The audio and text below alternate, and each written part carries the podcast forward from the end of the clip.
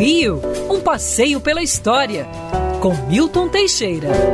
Amigo ouvinte, no dia 25 de março de 1838 ocorria a primeira aula do Colégio Pedro II. O Colégio Pedro II foi a primeira instituição de ensino secundária pública e gratuita mantida pelo Estado brasileiro. Nós já tínhamos aqui colégios secundários. Pedro II surgiu da ideia do mineiro Bernardo Pereira de Vasconcelos, que queria um ensino de elite que permitisse aos alunos saídos do fundamental chegarem às faculdades mais bem preparados. O próprio imperador Dom Pedro II assistia muitas aulas e participava das provas finais. Era um orgulho imenso ter estudado no Colégio Pedro II. O Colégio Pedro II foi fundado na esquina de Marechal Floriano com Rua Camerino e está lá o velho prédio reconstruído em 1908, hoje tombado como bem nacional. Ali, alguns dos maiores nomes do Brasil